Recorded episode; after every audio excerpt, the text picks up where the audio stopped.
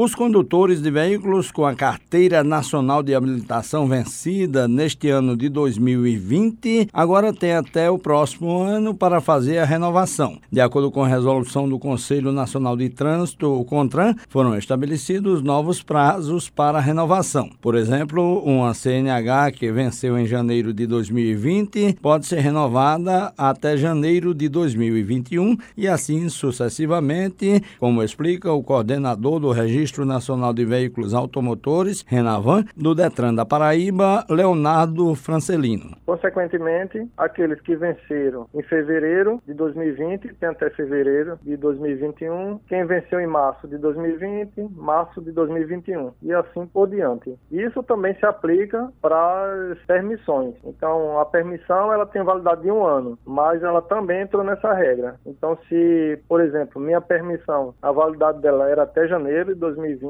ela também vai ter validade até janeiro de 2021. Ele esclareceu o motivo que levou à adoção dos novos prazos. Na verdade, foi publicada a resolução 782 suspendendo os prazos de validade de vários serviços, dentre eles a CNH. Isso no período da pandemia, porque não estava se podendo acessar os órgãos de regularização. Então, o Denatran publicou a portaria do CONTRAN suspendendo a validade tanto das CNHs quanto de multas, de recursos, todos esses passos foram suspensos. Aí agora, depois que já se normalizou, não digamos em sua totalidade, mas parcial, então o CONTRAN publicou uma nova portaria revogando essa suspensão dos prazos. A nova resolução também revogou a medida anteriormente em vigor que possibilitava ao proprietário de veículo novo trafegar sem a placa, portando apenas a nota fiscal. Esse prazo também foi revogado e o proprietário de veículos novos, ele tem até o dia 31 de janeiro de 2021 para registrar o veículo. Caso o veículo seja flagrado circulando sem a placa, se após o prazo 31 de janeiro de 2021 eles não forem matriculados, aí será imputado todas as penalidades legais que o Código de Trânsito disciplina. A resolução 805 do CONTRAN está disponível nos sites do Denatran e do Detran da